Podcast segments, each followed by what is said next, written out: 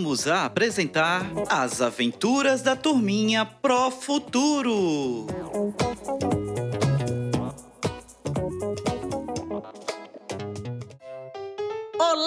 Turminha do terceiro ano! Estão ansiosos para mais um encontro com a turminha Pro Futuro? Hoje, a professora Maria e Bito marcaram de se encontrar no parque da cidade para conversarem sobre um assunto muito importante: os cuidados com a natureza. Ah, mas eles estão levando em conta todas as medidas de distanciamento social. Vocês estão preparados? Tenho certeza que será uma grande aventura. Vamos lá?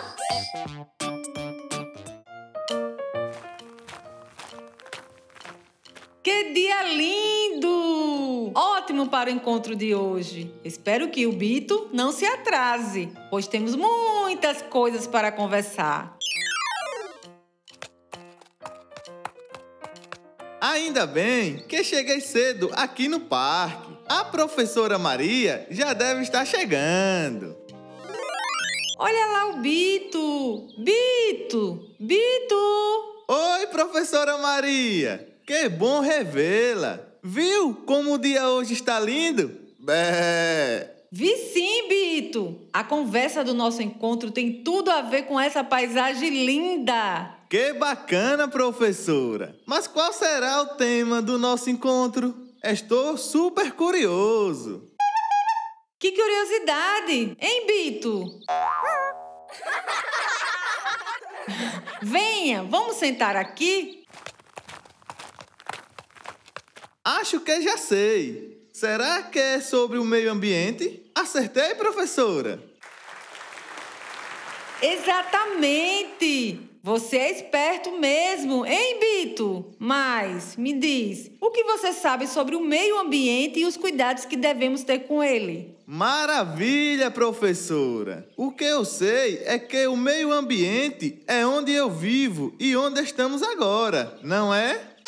Também, Bito, mas vai muito mais além. Estes são apenas espaços que fazem parte do meio ambiente. Eita, professora! Estou confuso agora.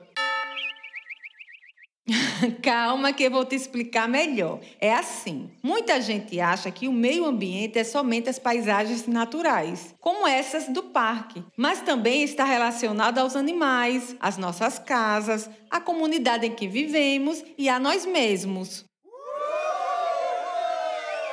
Caramba, professora! E eu achando que era só onde tinha plantações e muito verde. Não, não, Beetle. O meio ambiente é a relação entre as paisagens e os seres vivos. Que interessante! Então, tudo o que fazemos faz parte do meio ambiente? Bé. Perfeito, Bito. Não só faz parte, como também interfere diretamente nele. Inter. O quê, professora? Eita! Interfere, Bito. É quando mudamos algo que está em sua forma natural.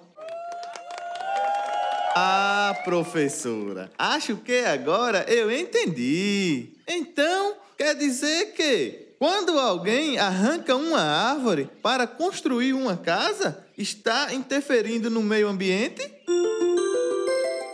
Exatamente, Bito. Essa pessoa está mudando o espaço natural no qual estava a árvore para tornar um espaço modificado pelo homem. Poxa, professora, acho que isso acaba mexendo com a natureza. Verdade, Bito. Por isso falamos muito sobre os cuidados que devemos ter com a natureza e com o meio ambiente. Mas quais seriam esses cuidados, professora? Bé. São tantos, Bito. Vou te falar alguns: a reciclagem, economia de energia elétrica, evitar o desperdício de alimentos, reaproveitar materiais, entre outros. Essas regrinhas são tão importantes. Olha, professora, vi a mãe do Joaquim fazendo a separação do lixo de casa. Não sabia que era um cuidado para o meio ambiente e a natureza. Perfeito! Perfeito! Nota 10, Bito. A reciclagem é uma das ações mais importantes, pois ela ajuda na conservação dos recursos naturais, evitando ou reduzindo a necessidade de retirada da natureza e do meio ambiente. Então, quer dizer que quando a mãe do Joaquim reutiliza as bolsas plásticas, ela está ajudando o meio ambiente? Exatamente, Bito. É isso mesmo. Reutilizar é quando usamos o material para outros fins, como forma de combater o desperdício. Já a reciclagem é o ato de transformar um resíduo em algo novo. Ah, professora. Então, se o Joaquim tem folhas sobrando em seu caderno e no semestre seguinte ele reutiliza o material escolar que ainda não acabou, ele está reciclando? Reciclando não, reutilizando. Mas a atitude dele está correta e acaba ajudando o meio ambiente também. Ah, já estava confundindo tudo. Mas além do papel e do plástico, o que mais seria reciclável? As latas de alumínio, metais, papelões, vidros e várias outras coisas, Bito. Olha só, professora. Falando em vidros, eu vi que a mãe da Laila faz a separação deles quando vai colocar o lixo para coleta.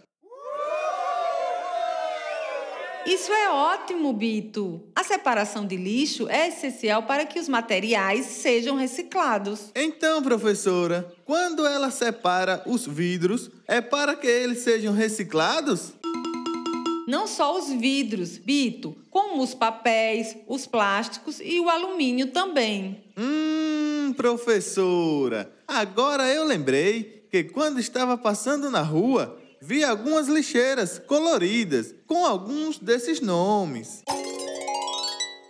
Bem lembrado, Bito. Cada uma daquelas lixeiras possui uma cor diferente para cada um tipo de lixo. Essa organização ajuda as equipes de limpeza de sua comunidade no momento de coleta. Chamamos esse processo de coleta seletiva. E nem no chão, né, professora? De forma alguma. É proibido jogar lixo no chão. O correto é jogar na lixeira adequada, Bito.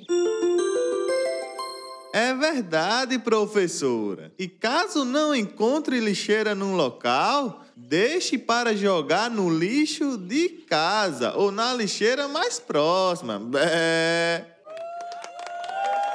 É isso mesmo que se deve fazer, Bito. Mas já que você falou em lixeiras coloridas, você lembra as cores das lixeiras e quais materiais devem ser colocados em cada uma delas?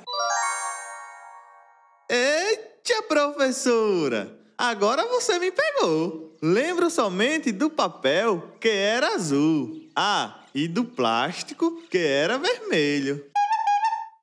Muito bem, é isso mesmo. Além dessas cores, a amarela serve para o metal, a verde para os vidros, a marrom para o orgânico, a preta para madeiras e a cinza para os materiais não recicláveis.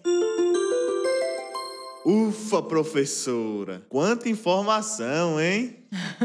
Foram muitas mesmo. Mas todas elas servem para que cuidemos sempre do meio ambiente e da natureza. E cuidando do meio ambiente, estamos cuidando de nós e de onde vivemos. Entendeu direitinho, hein, Bito? Entendi, professora. Bé. Agora vamos para casa, Bito. Foi bom estar com você. Tchau! Tchau, professora Maria. Até a próxima.